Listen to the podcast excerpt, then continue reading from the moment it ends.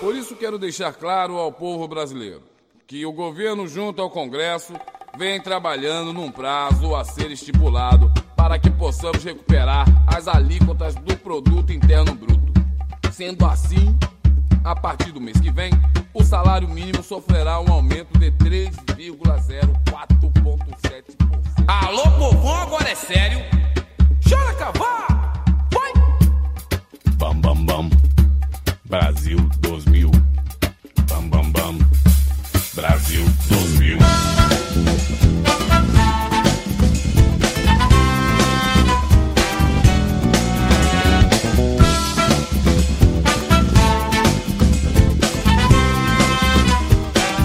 Deixa comigo! Há muito tempo eu vim pensando no povo brasileiro, no sufoco que passamos cada ano que passa. Mas ninguém acha graça. Mas eu acredito que há uma solução, alcançando o objetivo com o nosso coração. Então vai lá, cidadão. Faça por você, não se sinta um derrotado e lute pra sobreviver. Oh, yeah! Lute pra sobreviver! Moro no Brasil, não sei se eu moro muito bem ou muito mal. Só sei que agora faço parte do país, a inteligência é fundamental. Muito bem, queridos ouvintes, estamos de volta com mais um apenas um cast. Como participantes hoje teremos eu, Elemar Júnior, Ulisses Dias e Sebastião Carlos. Para este episódio nós falaremos sobre a crise brasileira e seus vários aspectos que serão abordados aqui ao longo deste episódio. Tentaremos fazer poucas piadas, mas vai ser difícil. A Dilma não tá facilitando, É, né, o clima cara? não tá facilitando, mas é, whatever.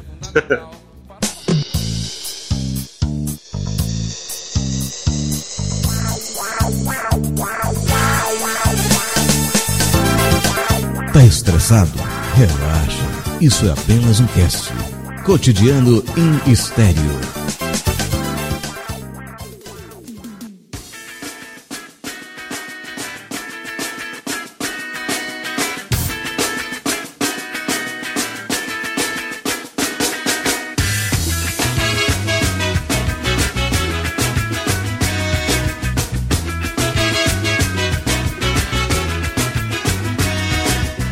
Beleza, pessoal. Então vamos lá.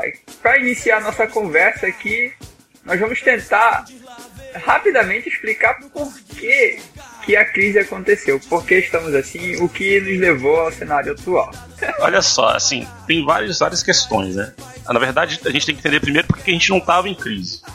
Porque a gente teve um momento de crescimento econômico forte e tal, porque os produtos que a gente exporta, que são as tais das commodities, eles ficaram caros, né? Então, tipo, petróleo, minério de ferro, soja, tudo isso era bastante caro. Então entrou muito dinheiro no Brasil e a gente ficou rico de uma hora para outra. E aí vem uma crise externa forte, as pessoas pararam de, de comprar esses produtos e o governo, muito espertamente, em vez de, de simplesmente deixar a economia seguir seu curso, ele resolveu que ia manter o emprego das pessoas e aí resolveu gastar dinheiro público para poder manter as empresas empregando as pessoas. Para fazer a Copa. É, fazer a Copa, essas paradas. Então fez um monte de obra, fez um monte de, de, é, apartamento, Minha Casa Minha Vida, essas coisas que empregam muita gente, né? Fez acordo com a empresa, com, a, com, as, com as montadoras de carro, por exemplo, reduziu o IPI a zero. Tudo para essas empresas continuarem mantendo os empregos, né? Só que o problema é o seguinte, que aí o governo começou a gastar dinheiro dele próprio e agora o dinheiro não tem, o governo não tem dinheiro nem sequer para poder pagar seus funcionários direito. E a crise acontece. Cara, é. eu- eu- que ano você tá falando disso daí? Vocês estipulam que começou essa crise agora? Acho que há uns seis anos atrás, cara, esse, já, esse cenário aconteceu. Então, governo Lula ainda, primeiro ou segundo mandato? Segundo Lula. É, final, do, final, final do, do mandato dele já é início do da É a época da Marolinha. Ah, que ele falou que era uma marolinha que nem atingiu o É, país. pois né? é, agora virou um tsunami. É, interess- é interessante tu falar desse negócio da Constituição Civil porque eu trabalhei na Constituição Civil e eu tava trabalhando na Constituição Civil nessa Uhum. época. E realmente era uma loucura. Cara, é, eu entrei na Constituição Civil sem saber nada do, do- da área que eu tava me metendo e eu fui contratado assim meio que a toque de caixa. Logicamente que fui aprendendo à medida que eu tava pegando mais experiência, só que o que eu via muito era algo similar ao que aconteceu na época da bolha da internet, uns 15, 20 anos atrás, que quando estourou o e-commerce, a internet virou o grande palco de comércio do mundo, que o, abriam empresas assim do dia pra noite e os caras tinham tanto dinheiro, tanta bala na agulha que eles investiam assim milhões pra enfeitar a empresa. Então eles compravam tudo de primeira, tudo do melhor, contratavam com salários astronômicos. Quando a bola estourou, tudo isso veio abaixo. Eu lembro, cara, que na, na, empresa que eu entrei era assim, era do luxo, cara, ao ponto de que. Tô dando exemplos leigos, uhum. né? Exemplos práticos. A, a, porta do escritório que eu entrava era na, na digital. Caralho. Então é o computador de primeira, N benefícios, é, viagens no meio do ano para treinamentos em São Paulo. Pô, eu cheguei a viajar, olha que eu era assistente financeiro. Eu cheguei a viajar para São Paulo quatro vezes no ano. Teve uma dessas viagens que eu fui literalmente para não fazer nada, passar um final de semana, bater um papo, ter uma reunião e voltar. Então eu fico imaginando, cara, com, com a vida de acessos que aconteceu nessa parte, né, nesse meio, né, no, lance da construção civil. Eu acho que também tem a, a, situação, cara, de que muita gente ela pensa a curto prazo, né? Tipo, pensa, pô, olha aqui que oportunidade do caralho da gente torrar toda essa grana. Por que não? Aí vai faz isso, mas a gente sabe, né, cara, que é uma balança, assim. Se você tem aqui um excesso, provavelmente, cara, você vai ter o preço. É, bicho, e assim, eu acho que tudo bem, começou assim, e aí essas empresas que o governo. Na verdade, era uma, política do governo, de pegar dinheiro do BNDES e tal, investir nessas grandes empresas tipo a Gabrecht e etc., para elas se tornarem grandes players internacionais e começarem a gastar dinheiro em outros países, né? Você vê, algumas empresas, tipo a Vale do Rio Doce, agora ela tem, tem investimentos em milhares de países e tal. Então, assim, era uma política realmente de governo, só que isso tem o seu preço, né? Que na verdade essas empresas não tinham risco nenhum nas coisas que elas fizeram, né? Se você vê, por exemplo, as privatizações, como é que elas foram feitas, foi a mesma coisa. O governo dava dinheiro para as empresas reformarem as estradas, para depois elas cobrarem absurdo de pedágio e os caras ficavam só com o lucro e não ficavam com nenhuma responsabilidade. Por quê? Porque o dinheiro era do governo, o dinheiro não era dos caras. Isso é foda. Mas, além disso, teve outros fatores também, né, uhum, né, Ulisses? Claro. Que assim, por exemplo, a gente tá falando, vai tentar, a gente vai tentar ao máximo não entrar na parte técnica, até porque nenhum dos três aqui é especialista de porra nenhuma. É, o que eu lembro muito bem, cara, quando começou realmente, é, eu senti mais um impacto, justamente como eu falei para vocês, na área da construção civil, começou a vir as demissões em massa. Eu lembro também hum, da época que começava a se falar que as concessionárias, as montadoras estavam entrando em greve, e tava tendo muita demissão lá também. E várias e várias pessoas comentavam comigo de que, hum, isso é um indício, olha, tá começando da merda.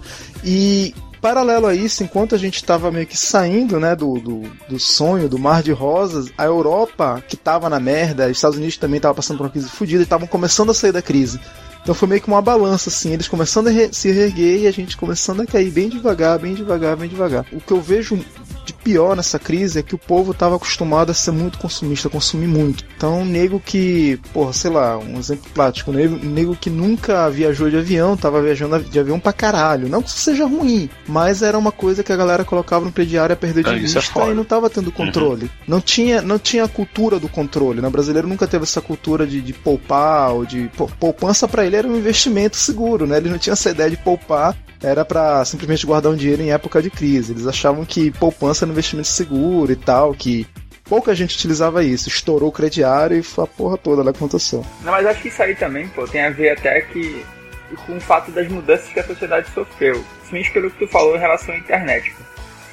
Para muita gente, há algum tempo atrás, a internet era vista como algo inseguro. Eu mesmo, eu não confiava, assim em fazer transações bancárias, fazer compras. Eu também não. Eu também não. Eu, eu, confesso, cara, pouco tempo atrás eu não me sentia nem um pouco confortável em fazer isso pela internet, entendeu? Uhum. E eu acho que com o tempo as pessoas é, perceberam que não era esse bicho de sete cabeças que se imaginava ser e aí abraçaram. E, e abraçando essa nova forma de comércio veio essas oportunidades de viagens é, relâmpagos promocionais a valores abaixo da metade de um salário mínimo e de volta para qualquer lugar, entendeu? Porra.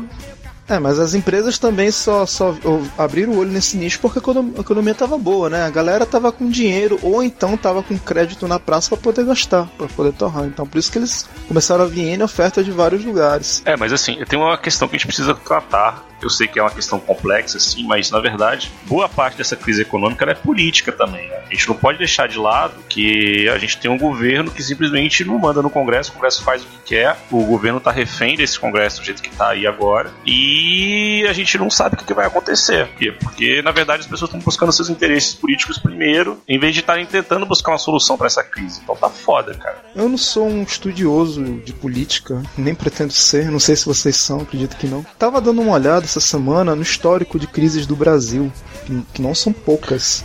Crises econômicas ou políticas? Uma tá puxando a outra, né? Porque sempre quando, quando vai mexer no bolso da galera, eles vão ter que arrumar algum culpado. E fatalmente o culpado sempre é o governo, pelo uh -huh. menos deixam dar a entender que é o governo. Então, geralmente elas caminham juntas. Mas beirando essa parte das crises, é, por exemplo, o que, que eu lembro de crise? Porra, eu sou de 81, então eu cheguei aqui no país em 88. Eu lembro da quando teve a direta já, eu lembro quando teve a primeira eleição que o Collor ganhou, eu lembro do impeachment, eu lembro depois da da primeira crise que deu na bolsa em 97. E eu não, eu, eu não sei se é porque eu era criança ou era muito novo e não estava focado muito no, no, ambiente, no mercado, mas eu não estava sentindo o tipo de insegurança que eu estou sentindo agora. É um tipo de medo que eu estou vendo agora nas pessoas, diferente daqueles que, da pouca percepção que eu tinha antigamente, eu sentia. Agora é, é uma coisa assim de. Parece um karma, assim, não sei se eu posso usar essa palavra é porque eu tô vendo agora as pessoas falando, caralho, agora fudeu, não tem mais chance, agora, assim, fudeu de vez. Antes, cara, esse cara, é aquela velha história, o cara reclamando aqui, que a política é safado, que não sei o que, que o povo também é uma merda, blá, blá, blá, mas sempre falava aquilo meio que da boca para fora, pô, mais uma hora isso vai se resolver, um dia, quando investimos na educação e papapá. Agora não, cara, agora eu vejo assim, tipo, meio que sem horizonte. O que vocês acham Cara, mas eu posso falar uma coisa para você, assim, nunca antes na história desse país o cara evocou essa frase. Na verdade, provavelmente nunca em uma democracia a gente teve uma crise política tão grave. Se você for olhar, assim, tá, na, na década de 20, por exemplo, teve soldados bombardeando Porra, o Rio de Janeiro. Depressão lá. Ah, tudo bem, beleza, é foda, é. mas, tipo, é, eu nem considero que a década de 20 fosse democracia e tal. Mas, por exemplo, a única, o único lugar que teve um paralelo com a crise como essa foi quando o João Goulart foi deposto pelos militares. Então, é uma crise política muito forte, muito mais forte do que qualquer uma que você possa ter visto no seu tempo de vida, que tá tendo. tá mostrando para as pessoas que o governo não tem a menor possibilidade de fazer porcaria nenhuma para poder resolver o problema, sabe? E aí cria um outro tipo de crise, que é uma crise de confiança, que é justamente que é a crise percebida Exato. pelas pessoas. Isso é foda, cara. Mas eu acho que, independente de não resolver o problema, cara, deveria ter acontecido uma coisa que não aconteceu, que foi quando se constatou a corrupção e, e tudo mais, que esse dinheiro fosse restituído aos nossos cofres e não foi, cara. Tipo, ah, que filho da puta, olha só, roubou bilhões. O que a gente vai fazer? Ah, vamos sentenciar ele, beleza. Ah, sentenciou, aí, pô, bora amenizar a pena do cara, bora amenizar a pena do cara. O que vai acontecer com ele? Ah, ele vai ficar aí sob vigilância e tal, a gente vai ficar daqui olhando. Bora colocar o cara de volta no Congresso? Bora, bora colocar o cara de volta no Congresso. Aí tipo, porra, como assim, cara, entendeu? É. A gente já tá tão acostumado com essa porra e já tá tão dormente que a gente já, sei lá, tá sem força já. Até porque acho que as manifestações que tiveram esses últimos tempos também, sem querer diminuir, mas não fizeram diferenças como fizeram, sei lá, na época dos caras pintados, alguma coisa assim, entendeu? É, cara, assim, o que eu posso. Eu, eu ainda sinto dor nas costas das balas de borracha, mas tudo bem, continue. pra mim que é nas costas, né? né? Puta merda, mas tá. Mas peraí, mas deixa, mas deixa eu falar. Eu, assim, é, dois pontos que eu quero citar aqui. Um a gente vai se alongar depois, que não tem como fugir dele, que é o caso da Petrobras. E outro, essa questão realmente da, da impunidade. Com relação à impunidade, tudo bem realmente, a gente tem um histórico de impunidade incrível, corrupção também. Só que a primeira vez que eu vi realmente uma caça às bruxas desse modo foi na época do julgamento do mensalão, cara. Até então, o que eu tinha visto por CPI era aquela do, dos anões e tal, aqueles problemas todos lá que teve, mas eu, eu não cheguei a ver tão profundo, envolvendo tantos escalões e tantas empresas poderosas como eu vi agora. Não, eu Tá uma merda, tá, cara, mas, mas tá sendo investigado de um jeito ou de outro, num aspecto, numa abrangência que eu ainda não tinha visto. Sabe uma coisa que eu nunca tinha visto, Sebastião? Eu nunca tinha visto um dono de empresa ser preso. Até político eu já tinha visto. Pois é, até político eu já tinha visto ser preso, né? sabe? Sei lá, quando eu tava em Brasília, por exemplo, a gente teve um governador na cadeia, mesmo assim. Mas é a primeira vez que eu vejo um cara, tipo, o cara da Odebrecht ficando na cadeia durante meses, sabe? Tá desde maio, sei lá, na cadeia. O, outra coisa, cara, pô, por isso que tu falou realmente faz muito sentido. Mas outra coisa que é a questão da Petrobras, eu vou falar do meu ponto de vista leigo, de cidadão, de pessoa que não tem tanto conhecimento. Eu vi um documentário de da Argentina que eles falaram logo que descobriram o pré-sal.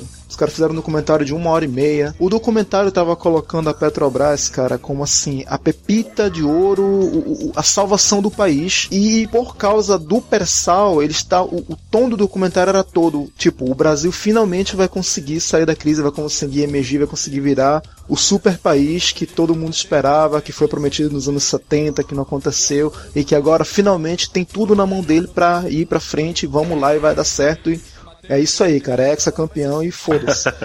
E, cara, é. E aí tomou um e era um documentário foda.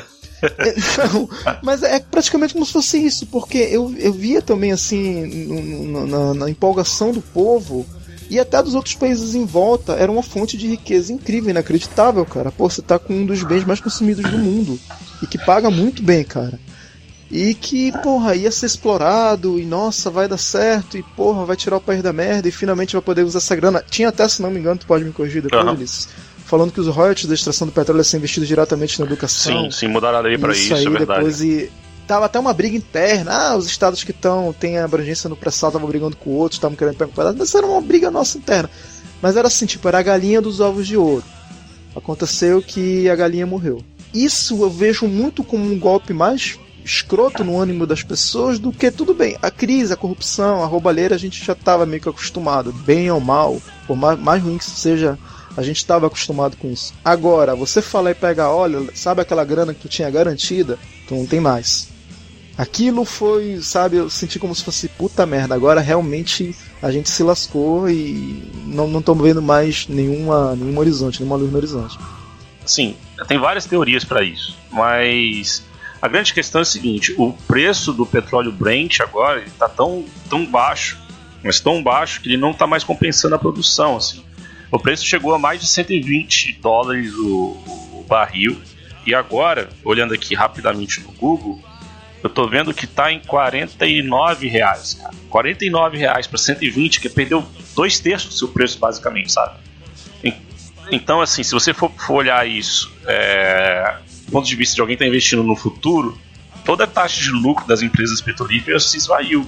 Acabou que realmente o preço que, que tinha isso acabou indo para o saco. Que eu falei, a primeira coisa que eu falei, né? Que o preço das commodities todas estão caindo. Se você for ver, minério de ferro caiu, se for ver soja caiu, se for ver é, quase todos os produtos que a gente exporta, quase toda a nossa matriz de exportação caiu de preço.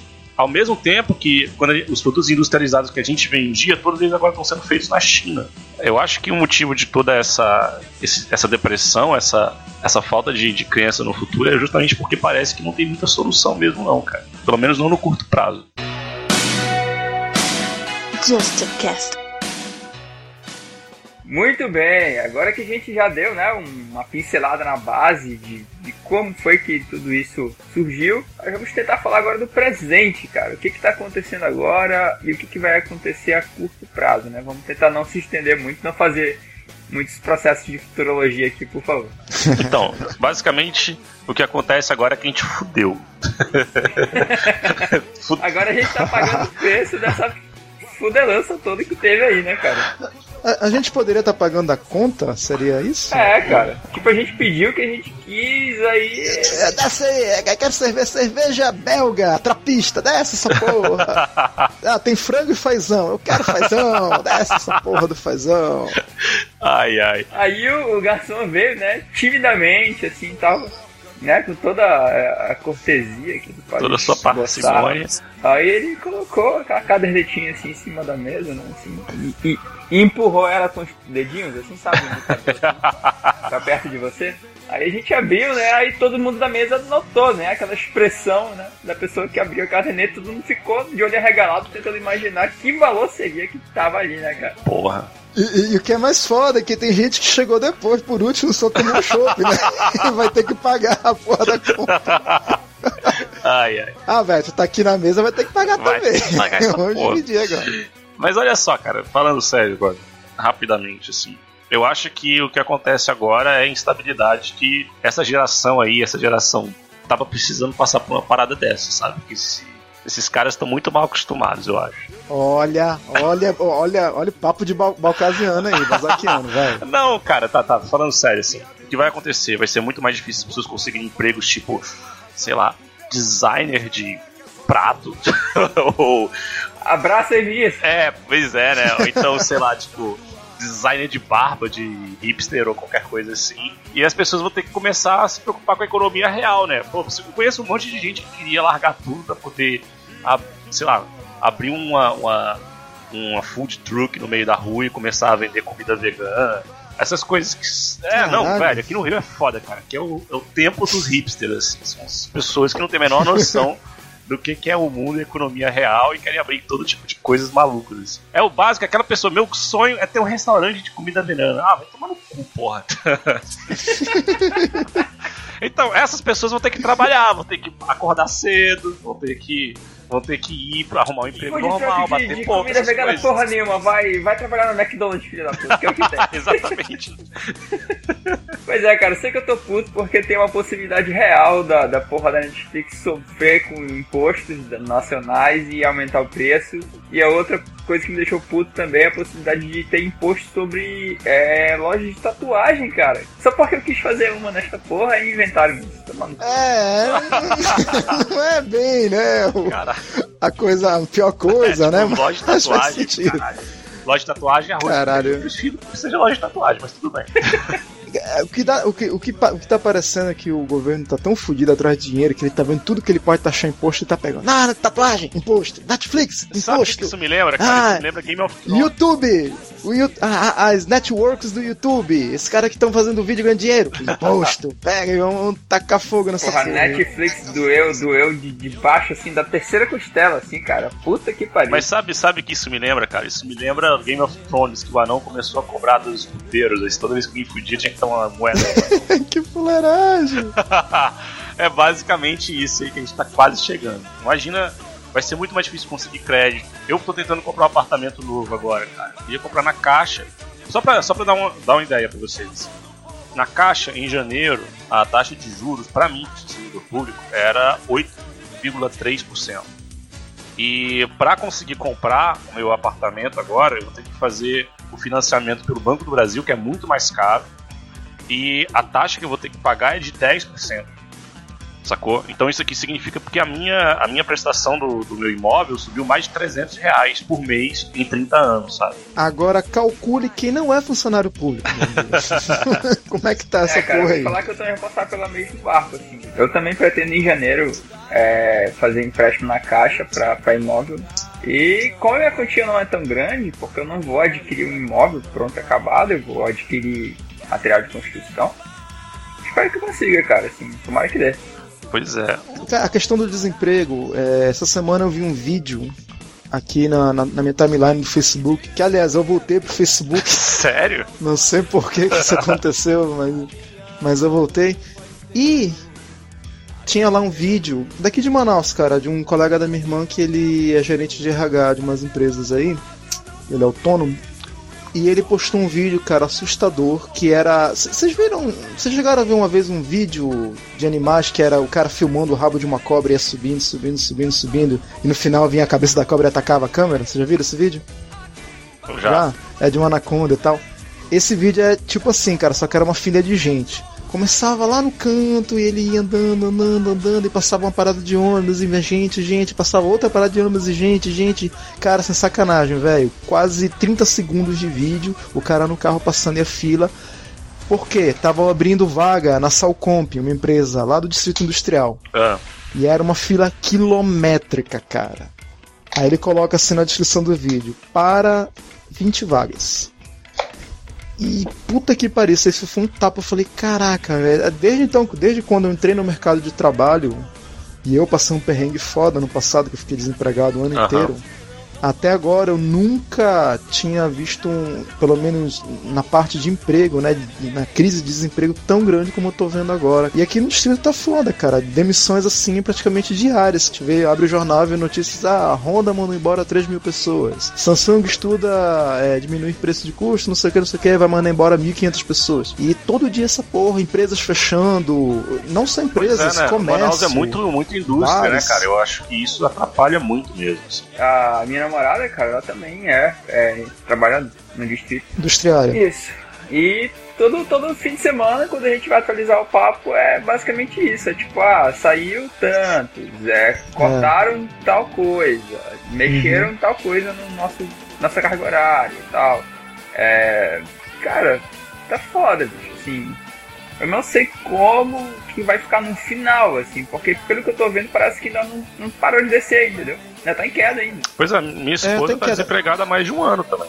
É foda, cara. É, mas deixa eu falar uma Fala, coisa fala. que eu não sei se isso vai acontecer, porque assim, teve uma vez, eu vou citar pela milésima vez essa entrevista, acho que eu deveria ter citado em outros podcasts. O Papos Informais que eu tive, que, mas é uma coisa que me marcou. É, nos anos 90 eu vi uma entrevista num programa chamado Roda Viva, que é da TV Cultura. Chico Bar. E tava entrevistando na época um publicitário que ele era responsável pelas campanhas fotográficas da, de uma empresa chamada United Color of Benetton. Não sei se vocês já ouviram falar. Uhum, Óbvio. Ela ficou famosa pelos outdoors e pelas, pelas ações publicitárias dela que eram muito ofensivas, muito provocativas. Então, tipo, por exemplo, tinha ações de um padre beijando uma freira, é, um cavalo praticando o ato do coito com uma égua. é, coisas, coisas até inocentes, só que na época, como, como existia muito, muito preconceito, muita cabecice do povo, eram consideradas ofensivas. Por exemplo, era um garoto, garotinho negro, né, sendo beijado por uma uma mulher totalmente ruiva e coisas assim, né? Coisas que ele visava provocar. Esse cara, esse publicitário era italiano. E dentre muitas coisas ele estava falando, nesse papo que ele estava tendo no Roda Viva, ele dizendo que o futuro do país, para o país crescer, ele não teria que basear a economia dele em indústria, e sim em prestação de serviço. E aí ele deu o exemplo dos Estados Unidos. Ele falou: ó, por que os Estados Unidos é forte? Porque lá tudo é dinheiro, tudo é comércio, tudo é negócio. Então lá, 80% da economia é baseada nessas pessoas que prestam serviço. Ah, se você quer sair pra. Você, você, você trabalha o dia inteiro, você não tem tempo com quem deixar seus filhos, você contrata babysitter. Se você quer ter sua casa arrumada, você contrata um- uma, uma diarista. Se você quer ter alguém para passear com seu cachorro, você chama um cara, paga o cara e o cara passeia com o teu cachorro. Então o dinheiro circula muito lá e a economia é forte por causa disso. Diferente, ele deu o exemplo do Brasil, do Brasil que está atracado a uma política de, de indústria. Que o que gera emprego ainda aqui é a indústria. Então você tem, depende de um empregado, pagar um salário, pagar N benefícios pro cara, pro cara produzir X. E isso ficou na minha mente, ficou na minha cabeça. E vindo para agora, né, para esse cenário atual, o que, que eu tô vendo todo dia, tanto na internet quanto na televisão? Pessoas falando: ah, agora que eu tô desempregado, eu vou começar a vender produto cosmético, vou começar a virar representante disso aqui. Ou seja, eles estão procurando ir pro lado do comércio não vou dizer informal, mas esse comércio mais hardcore, no caso, que é próprio, né? A pessoa se virar e começa a ser negociante dela mesma. Eu acho que uma das maneiras de, de pelo menos equilibrar essa balança realmente é essa. A, a oferta para empregos tradicionais, entre aspas, vai diminuir enormemente. E para essa galera que ficou desempregada poder voltar ao mercado de trabalho, um, um dos caminhos pode ser esse daí. Falou o profeta. É só um chute, cara. É só um Faz chute. sentido. As pessoas vão ter que descobrir novas formas de trabalho, cara. E isso, nós vamos descobrir trabalho. tá, brincadeira. É. Não, sim, que eu falo assim, justamente isso que o Sebastião falou, pessoas que estavam acostumadas a, a- a seguir aquele trilho ali do trem, elas vão ter que começar a sair daquele trilhozinho e explorar o que tem ali pro lado, entendeu? É, cara, e na marra, né, cara? Isso que é mais foda, né? Na marra. Eu tenho muitos amigos que hoje em dia são representantes comerciais. Tem uns que estão muito bem, graças a Deus, que eles estão pegaram o nicho bom na época, mas tem outros que estão ali derrapando, né, cara? Eu mesmo já pensei seriamente em fazer alguma coisa desse tipo. O problema é que a, gente, como povo, né, como, como cidadão, não está acostumado com isso. Ainda mais o Manauara, cara. O Manauara sempre teve o distrito, sempre teve aquela ilusão. O distrito seria o nosso pré-sal, digamos assim. Ah, qualquer coisa eu viro um montador no distrito. No pior das ocasiões vai ter tanta empresa lá, uma vaguinha vai ter pra mim. E não, cara.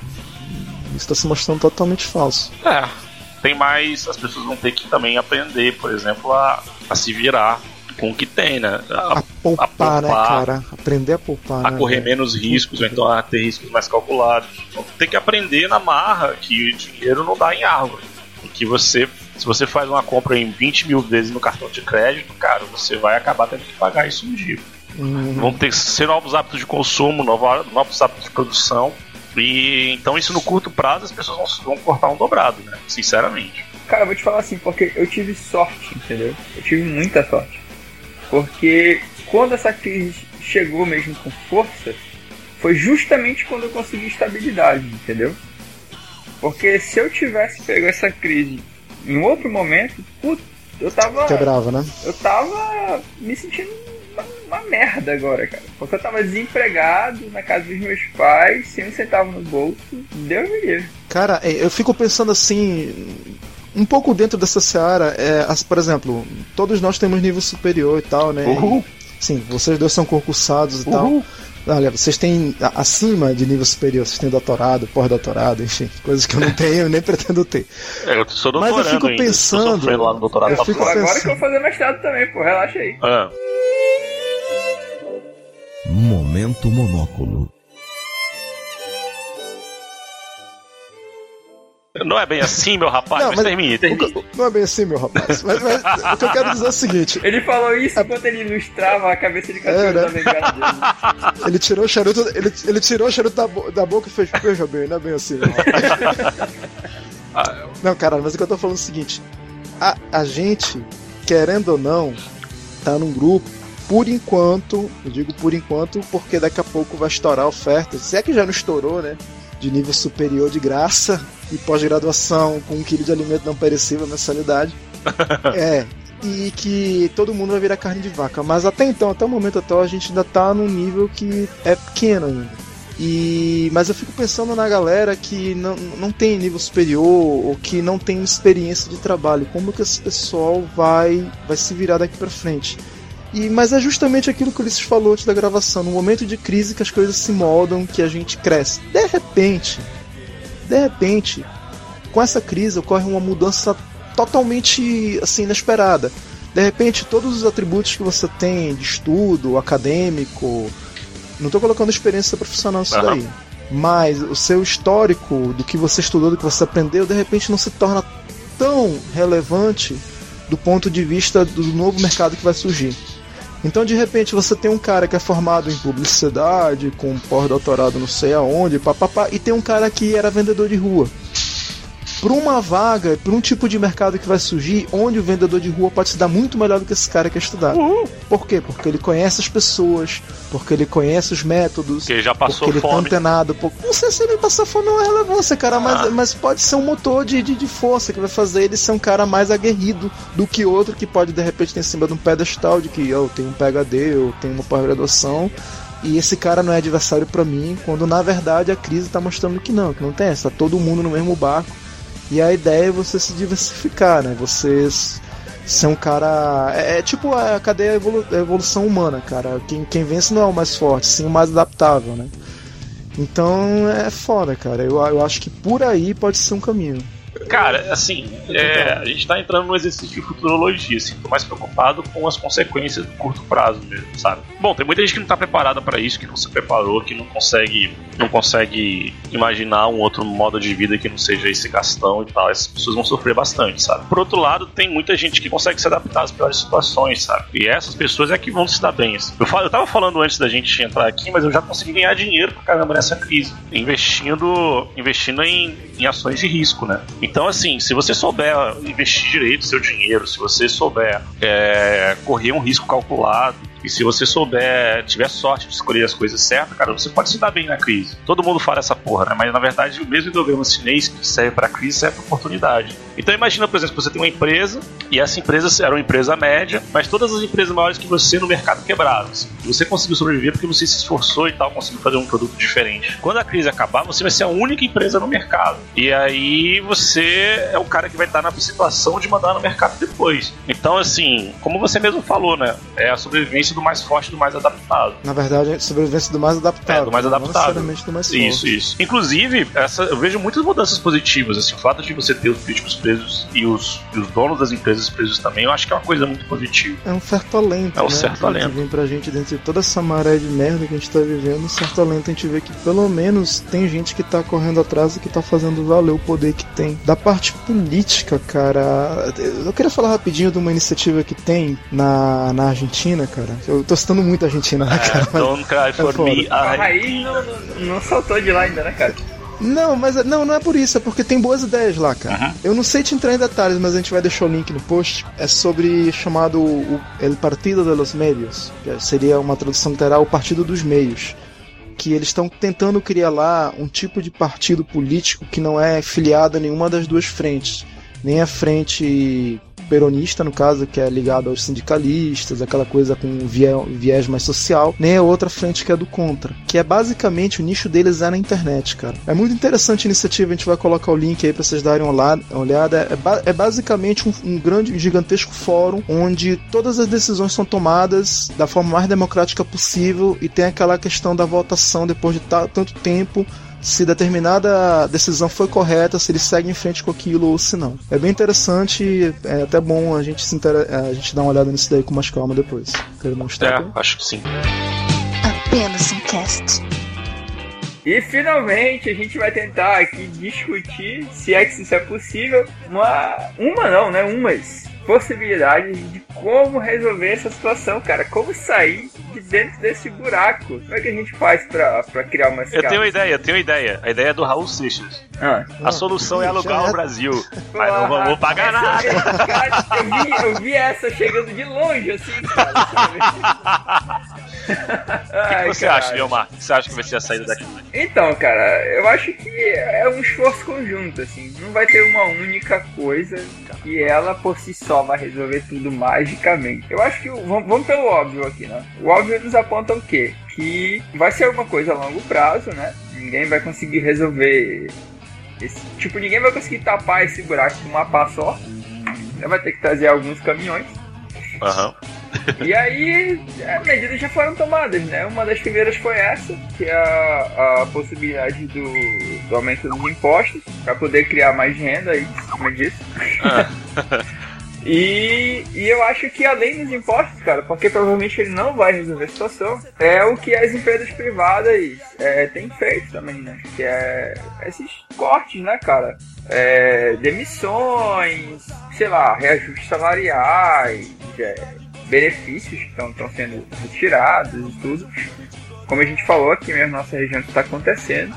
E, pô, cara, eu acho que os caras meio que estão naquela, naquela fase assim que fizeram muito circo, sabe? Fizeram muita baderna. E aí a polícia chegou e deu merda.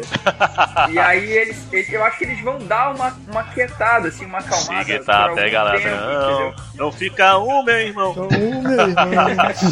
E aí eu acho que eles vão dar uma acalmada, vai diminuir um pouquinho aí o. Se eles pararem de roubar tanto assim durante algum tempinho, talvez isso acalme também, ajude. Mas eu acho que vai ter que ter, cara, algum outro movimento que ainda não foi feito ainda, que ainda tende a acontecer, pra que aqueça aí esse, esse mercado, cara. Não sei se isso vai ter é, relação com o mercado externo. Vocês acham que pelo povo continuar fazendo manifestação igual aquela do ano passado ainda rola ou não? Velho, isso não é igual aquelas dos anos passados, cara. Não é nem parecido, sinceramente. assim. É, é outra coisa, é outra vibe, é outra. É outro tipo de pessoa que tá indo pra rua agora, assim. Não é. Tá, mas tudo bem, beleza. Mas, Mas, não, mas tô- é que são, falando são do duas tipo de coisas muito pessoas. diferentes, entendeu? Não é. Cara, eles estão na rua do mesmo jeito que os outros estavam, só que em menor número. Eu tô querendo saber falar o ato, você fazer manifestação. Vai mudar porra Tu nenhuma. acha que ainda rola? Não, tudo bem, mas tu acha que ainda rola ou não? Seria o caso? Não, olha só, depende. Eu vou fazer um exercício. Vamos olhar pra história, porque é a melhor maneira da gente tentar entender o que que pode acontecer, sacou? Então vamos lá. É, tem, eu vejo várias possibilidades. Então vamos, vamos pensar no, no cenário político. Tal. É, no curto prazo, pode ser que aconteça, por exemplo, da presidente ficar numa crise política insustentável, isso está acontecendo mesmo e tal. E ela decida não renunciar, e aí começa um processo dentro do Congresso de impeachment. Isso vai significar. Uhum, Que também já tá às portas, eu já né? ouvi praticamente. falar, Uhum. por mais que seja dado início a esse processo, ele só vai se concretizar já próximo do final do mandato dela, cara. Então. Sim, porque você. Todo mundo tem jeito pra defesa, né? Você não pode simplesmente decidir que você vai expulsar uma pessoa e expulsar. Mas aí é que tá a questão. Se isso se torna uma, uma crise generalizada, as pessoas vão pra rua todas ao mesmo tempo, isso força a renúncia. Por uma questão de uma crise institucional muito forte. Isso já aconteceu algumas vezes no nosso passado e pode voltar a acontecer de novo. Eu acho que isso, isso, o povo só iria sair de casa e ir pra rua se mexer com o bolso dele de uma forma muito agressiva. Que nem o Collor fez. Foi por isso que as pessoas saíram pra rua, porque o Collor foi lá e fez o confisco da poupança das pessoas, sacou? Se bem que hoje em dia, sem sacanagem, cara. Eu acho que por ter acontecido isso no passado, hoje em dia as pessoas não veem mais a poupança como viam antigamente, entendeu? Não, mas podem fazer coisas piores. Assim, podem por exemplo. Não, o que eu falo justamente ah. é do imposto, entendeu? Tipo, de repente tudo passar a custar muito caro, entendeu? Tudo. Eu digo, quando eu digo tudo, eu digo tudo, pô. Fica insustentável coisas como comprar um pão, por é. exemplo. Mas já tá insustentável. Eu pago 80 centavos no pão lá, acho absurdo. Eu faço meu pão em casa. Ai, cara, tá. é, pagar 10 reais num pão. Seria assim, mas. Tá, whatever. Tipo a Alemanha antes da guerra, que era um milhão de, de marcos um pão. Coitado padeiro. Mas assim, então, cara, a... e aí essa é a primeira saída, saída é, política, a crise, a crise se instaura politicamente, você cria condições de um levante imprevisível para evitar uma coisa pior como um golpe militar ou golpe branco do Congresso. A presidente renuncia, entra o Michel Temer cria um governo de aliança nacional, que foi o que o, o Itamar Franco fez. E aí você acaba com a crise política, que é a mais grave no exato momento histórico, e aí você cria as bases de você acalmar o mercado, e aí você volta a ter um, um padrão de, de, de, investimento no longo prazo. Essa, essa é uma saída da crise. Justamente esse é um dos problemas que mais incomoda, é o fato de quem tá de fora tá vendo o que tá acontecendo aqui. Isso provavelmente está fazendo com que investimentos não, não ocorram, entendeu? É, aí entra o link daquela agência rebaixou a gente do grau de investimento pro grau especulativo, tal das letrinhas lá que a gente era B++, agora a gente é B+, ou B-, alguma coisa assim. Tá, mas assim, é, beleza, isso é. Essas agências de investimento, elas também são foda. Mas assim, isso não vai resolver o problema, entendeu? Isso não vai resolver o problema porque o nosso sistema político está baseado numa premissa falsa. A premissa do nosso sistema político é a seguinte: que para você conseguir estabilidade no Congresso Nacional, você precisa vender os cargos do governo, distribuir os ministérios, você precisa de 30, 40, sei lá, 39 ministérios agora, para você acomodar esses trocentos partidos. Então, a primeira reforma, a primeira coisa que devia acontecer seria uma limitação da quantidade de partidos. Então, limitação o poder de barganha que os partidos têm dentro do Congresso. Não, pois é, e fora que é isso, né, cara? Que é uma putaria do caralho, bicho. Tu, o Brasil tá em crise e aí de repente sai lá pra, pra votação ajuste salarial de sei lá quantos por cento do salário de todo mundo, cara. Isso é sacanagem, bicho que era do judiciário, né? E assim, o Eduardo Cunha, eu, eu, não posso falar as coisas sem provar, né, bicho? Mas assim, as histórias que eu ouço sobre o Eduardo Cunha aqui no Rio de Janeiro são, são terríveis, assim, sério. Vocês que estão assistindo a Narco, vocês podem ter alguma ideia das relações dele aqui. Mas. sem entrar em detalhes mais, mais específicos e tal. Eduardito! Eu, eu, eu não, não, não sei, não, não sei de nada. Mas. Cara, isso não vai resolver o problema. Assim. O nosso problema ele é estrutural. Nosso problema é que a gente tem uma economia que ela é muito fechada, ela é muito dependente do governo federal para poder acontecer. Ela é, ela é uma política que é sempre induzida pelo governo, sacou? E a gente não tem a possibilidade das pessoas fazerem negócio e ganharem dinheiro nesse país e ficarem ricas, sabe? Porque, pô, abrir uma empresa dá um puta trabalho. Fechar uma empresa também dá um puta trabalho. Você precisa de trocentas mil coisas. Eu tô comprando apartamento agora, assim. Isso é verdade. Cara, eu, só, em, em só no cartório, cara, eu vou ganhar, vou gastar 10 mil reais, cara. Sabe? Tipo, é, só com certidão é. e só com troca de titularidade, mais, mais um imposto que tem aqui no Rio de Janeiro, que é que o ITBI tem em, em Manaus também, mas aqui é mais caro, a porcentagem. Cara, então, tipo assim, só, só com isso é 10 mil reais que eu vou gastar, sacou? E aí fica imaginando o cara que vai abrir empresa, quanto é que ele deve gastar, sabe? Então, e aí é foda. Então você não tem um lugar que você consiga fazer negócio, que as pessoas consigam, por exemplo, inovar, criar uma empresa para poder ganhar dinheiro e tal. Então, então tá, olha só, a gente tá querendo discutir aqui se a gente vai sair dessa crise, como a gente vai sair. Então, beleza, vamos lá, vamos chegar ao veredito aqui. Ah. Tirar a Dilma do poder vai resolver? Não sei. Na, na, minha opinião, resolver não vai, mas vai dar uma. Na minha opinião, logicamente, vai dar uma aliviada, pelo menos nessa turba que tá ensandecida, que tá botando desculpa até de coisas que não são do governo, que são coisas que iam acontecer fatalmente, esteja quem esteja lá no poder, é, mas ia dar uma aliviada nessa galera. Por exemplo, ia ter mais a desculpa de que é o PT, ou é o fulano, ou é o ciclano que tá no poder e a culpa é dele. Pelo menos essa desculpa não ia mais ter. E a gente, pelo menos, ia tirar um pouco o foco, não digo do governo, mas sim da pessoa, Dilma. Pois é. Eu acho que tem a imagem mais desgastada do que, sei lá, pau de galinheiro, cara. Tá mais muito- é desgastado que o Alexandre Frota. O negócio é comer cu e buceta. Mas, na verdade, Pois é, cara. É, e também tem o fato de que, porra, bicho, ela não tem contribuído muito com a própria imagem dela, né, cara? Os, os discursos dela ultimamente estão muito loucos, cara. Puta, fala aí, A irmão, fala aí. impressão, a impressão que eu tenho é a mesma impressão que eu tenho daquela mulher que cantou o hino nacional no Congresso tudo errado, entendeu? Muito obrigado, senhor presidente. Nós convidamos a todos neste momento para ouvirmos o hino nacional brasileiro, que será entoado pela cantora Vanusa. gigante pela própria natureza. És belo, és forte, és risonho límpido. Sim, teu formoso,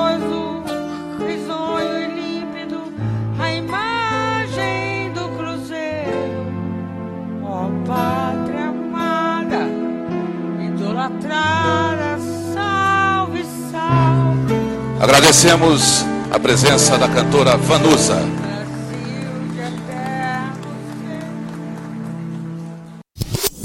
A Rosana. Parece que ela tá sendo dopada com algum tipo de medicamento e isso tá afetando ela, cara, e ela não tá conseguindo dialogar direito, entendeu?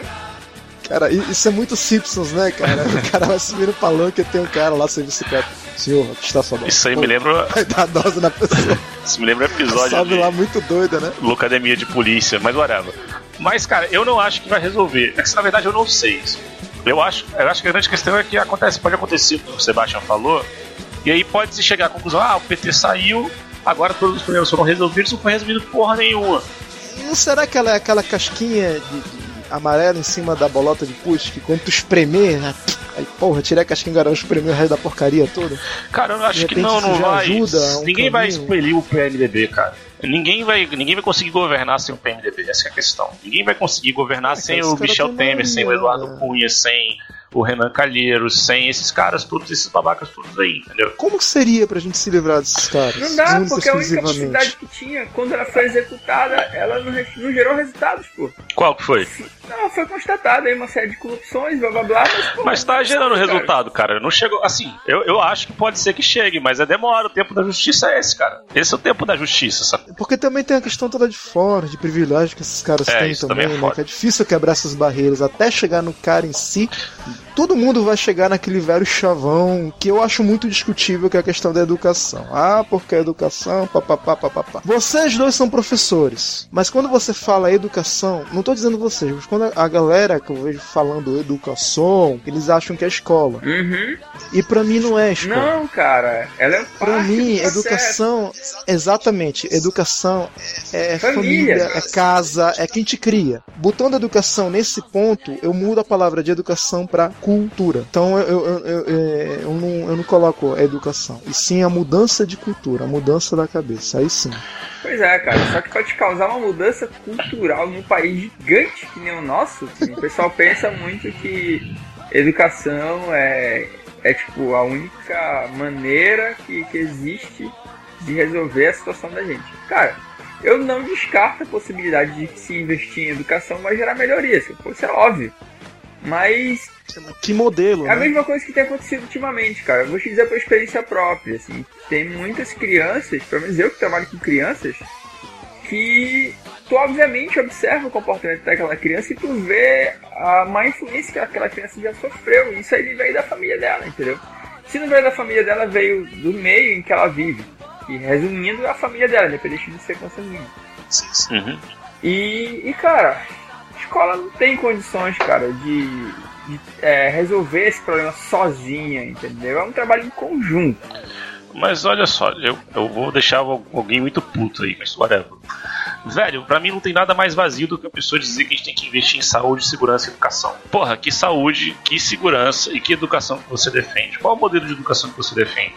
Que tipo de escola que você falar, defende? Cara, modelo que tipo de educação, cara, pra quem tá no meio, pra quem tá estudando, sabe, pô, ele constantemente tá sofrendo mudanças, pô. Ele é criticado e reinventado a todo momento. Pô.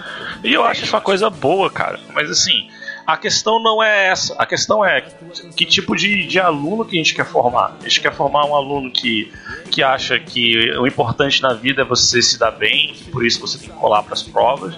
O importante na vida você conseguir trabalhar coletivamente com as pessoas e tentar fazer pequenas mudanças nas pessoas que estão ao seu redor.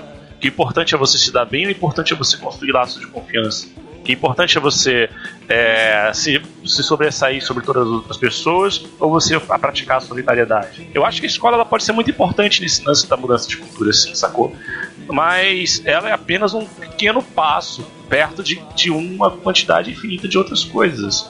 Então, na verdade, eu defendo projeto de educação que seja muito diferente do que a gente tem agora. Que seja uma educação que seja uma educação libertadora, em que os alunos eles tenham muito mais ingerência sobre o que eles aprendem, o que eles buscam, sobre as coisas que eles produzem e sobre as coisas que eles constroem. Que a escola ela não seja, não seja só para você estar lá de manhã, que ela seja o dia inteiro. Porque tem vários alunos meus eles só comem dando em escola. Agora eu te Ah. pergunto, eu te pergunto. Fala. Um- Mas eu não acho que a mudança um vai ser na pouquinho- educação. Essa que é a questão. Não, sei, mas levando tu falando essa questão de passar o dia inteiro na escola, levando pro lado prático, eu acredito que sim, mas eu quero ver da, da tua boca. Tem grana pra isso? Claro que tem. É a questão de prioridade. pra- É a questão de prioridade. Tudo bem, Ah. no país inteiro. Vamos, vamos lá, mais um chavão. Do, Ah. Dói a pó que eu chuí. Todas as escolas puderem botar o moleque o dia inteiro na escola com comida. Tem grana pra isso? Claro que tem. Pro nosso estado é o seguinte: não dá pra todas as escolas fazerem isso. Primeiro, porque elas não têm estrutura pra atender todas as Ah, tá, mas eu tô querendo fazer isso atender. hoje. Ah. Não, pois é. Tá. Pois é, tô, tô olhando pro, pro, pro meu pé aqui, pro que tá acontecendo agora. Ela não tem estrutura pra atender essa demanda toda. E mesmo que ela não fizesse integral, que ela fizesse um atendimento como é agora em relação a, a investimento básico. E quando eu digo básico, eu digo fardamento, é, merenda escolar e livro didático. Eles chegam muito defasados, cara. Merenda, às vezes, tem fardamento, quando tem, chega atrasado. Tipo, livro didático leva um certo tempo para ser liberado também. E eu sei muito bem que isso é por questões políticas, entendeu? Porque dinheiro, dinheiro mesmo, assim, na- lá, lá no início, antes dele chegar, ele existe. A questão de dizer que não tem dinheiro pra isso é, é uma questão única e exclusivamente política, assim, sabe? Que é uma, uma parada que, tipo, que é uma decisão que deve ser tomada de você fazer isso. Mas aí é uma decisão que ninguém quer tomar. Porque aí você vai precisar de tirar dinheiro de outros lugares. Por exemplo, do salário do judiciário, que é uma coisa que nenhum governo tem, caralho, tem coragem de peitar. A questão é, não vai ser só a educação que vai mudar as paradas. Você precisa de uma mudança, principalmente institucional. Leis que sejam mais seguras e mais efetivas de, de punir as pessoas que são erradas. Assim, eu, como servidor público, não consigo fazer nada, porque eu tô sempre atolado por um mar de burocracia, porque eu tenho que estar sempre provando que eu tô fazendo as coisas certas. Quando eu acho que não, que alguém que tinha que me provar que eu fiz alguma coisa errada, e se eu fizer isso errado e alguém conseguir provar, tem que apodrecer na cadeia. Sacou? Agora, se alguém prova que eu fiz alguma merda, o máximo que vai acontecer comigo é eu ganhar uma advertência. então eu me fodo de trabalhar que nem um desesperado para poder preencher trocentos milhões de relatórios de todo o dinheiro público que eu recebo.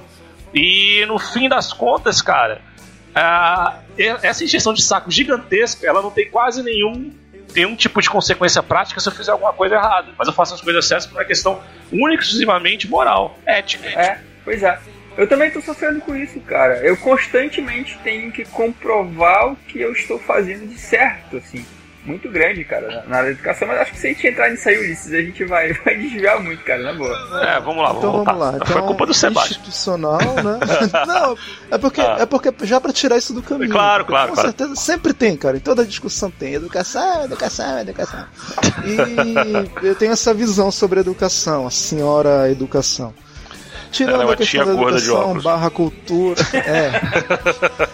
e defasada pra caralho. Porra. Tirando essa, essa questão da, da, da educação, cultura, institucional, alguma coisa a mais pra, pra gente. Eu sei que no- nós três somos de, pelo menos eu e o é de uma região bem diferente do resto do país, né?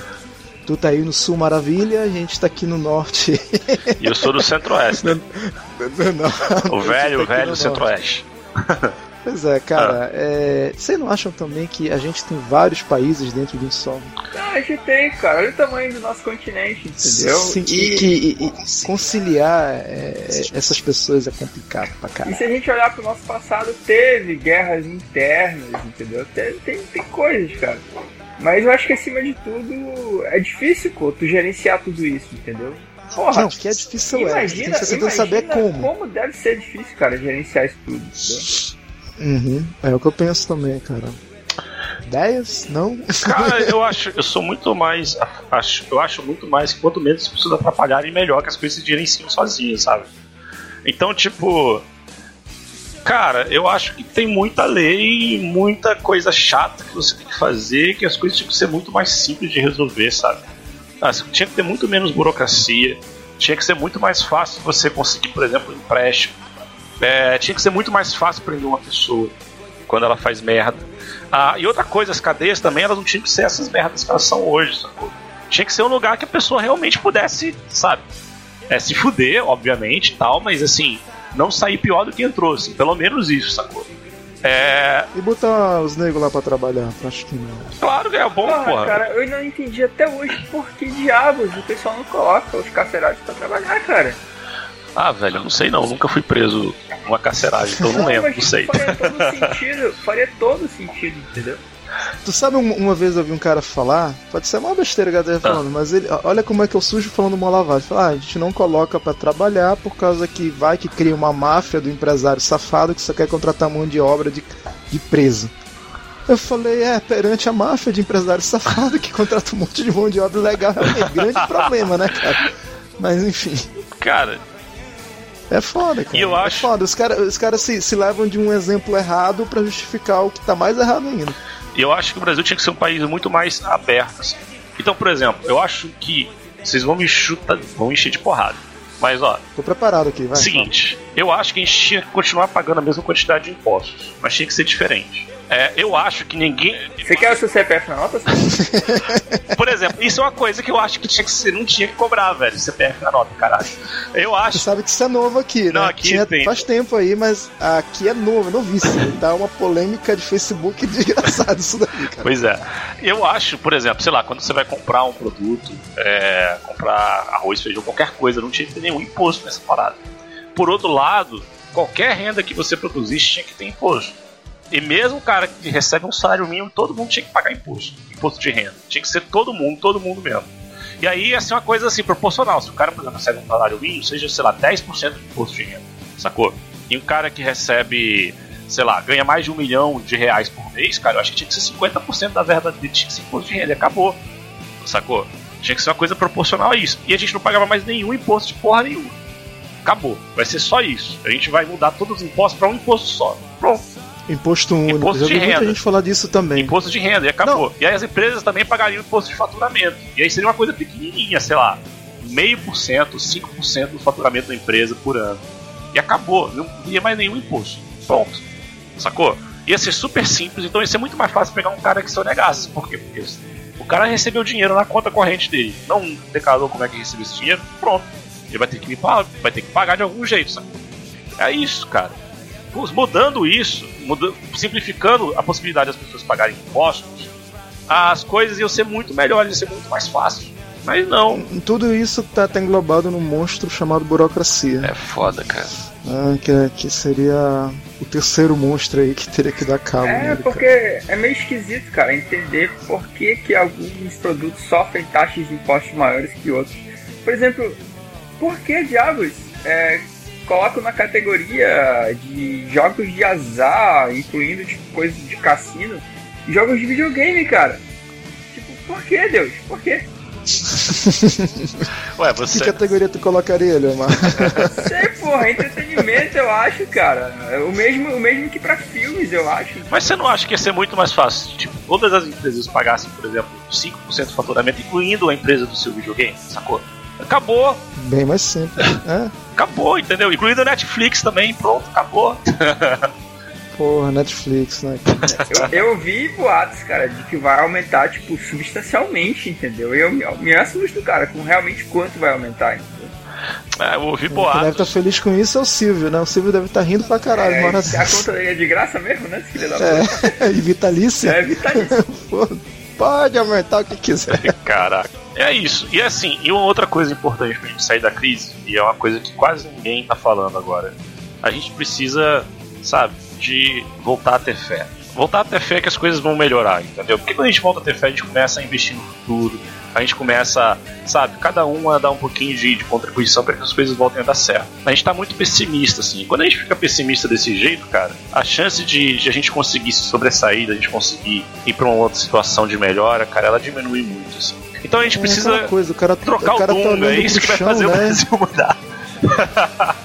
é colocar outro Oi? técnico na seleção brasileira, tirar o Dunga, é isso que vai fazer a gente voltar a ser uma grande nação e tal. Não, pois é, e, e aí também eu, eu aponto mais uma vez, cara. Faltou uma liderança que inspirasse a gente, né, cara? A gente não tá tendo, pô. Mas sabe o que eu acho isso bom, cara? Não ter o Salvador da Pátria eu acho uma coisa boa. assim.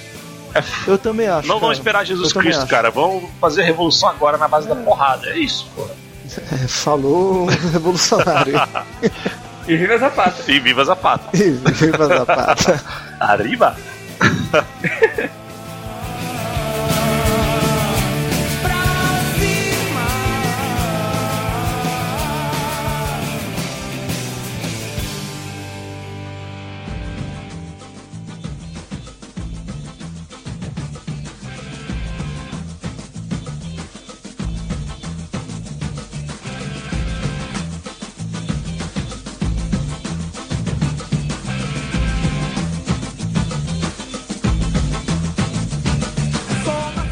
Então, pessoal, a gente vai encerrando por aqui. E, como de costume, a gente gostaria de deixar os nossos contatos.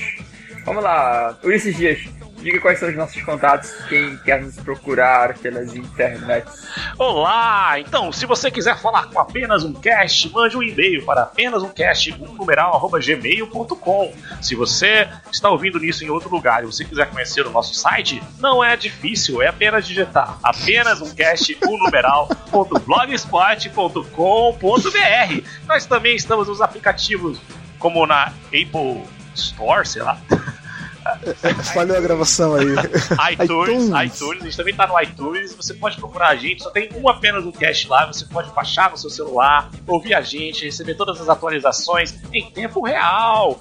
E, não menos importante, nós temos uma página no Facebook, nela você fica sabendo de nossas fotos, o que tem de bom na nossa vida e etc. Tudo no apenas um cast, o melhor portal de blogs na internet brasileira. Eita porra. Ai, Bom. ai. Tá certo então, né? Dessa vez, a, a honra de, de escolher que som vocês irão contemplar no final aqui cabe ao senhor Sebastian Carlos. Serei eu, senhor. Bom, mantendo aí a vibe de pensamento positivo, Não, vai é isso aí, vai dar certo, não abaixar a cabeça e parari parará. Eu, pra, pra não sair da minha tradição, né, de músicas cantadas em espanhol, eu vou trazer aqui o Fito Paz. Deve ter gente que já conhece aí, ele fez um relativo sucesso aqui no Brasil, bem pequenininho, pouca gente conhece, mas é um cara muito bom, um roqueiro argentino, e eu fico com a faixa La Buena Estrella. Fala muito disso, de você ter sempre pensamento positivo, sempre olhar a vida com bons olhos e não se deixar bater. É isso, Fito Paz, La Buena Estrella, vai! Não se reprima, não se reprima. Não se reprima.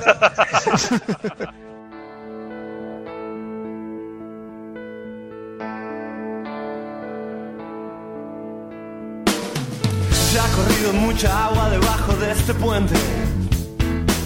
Me ha sobrado y me ha faltado inspiración. Puede ser que suene muy desafinado. Es que me desafina el corazón.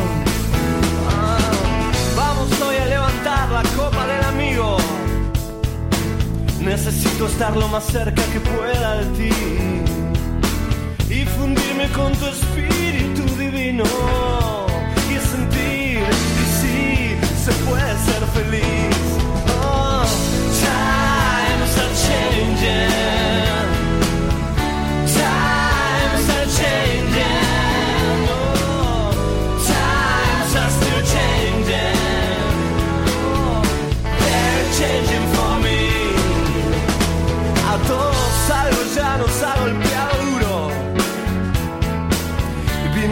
tras el velo del amor. Pero es que ya no soy tan chico ni tan puro, que hasta me parece ingenuo el rock and roll. Ah, he perdido y he encontrado mi cabeza, despertándome en el charco de la sangre del mezcal, con la cara un poco más desfigurada. Ten cuidado con las mezclas y a no desanimar.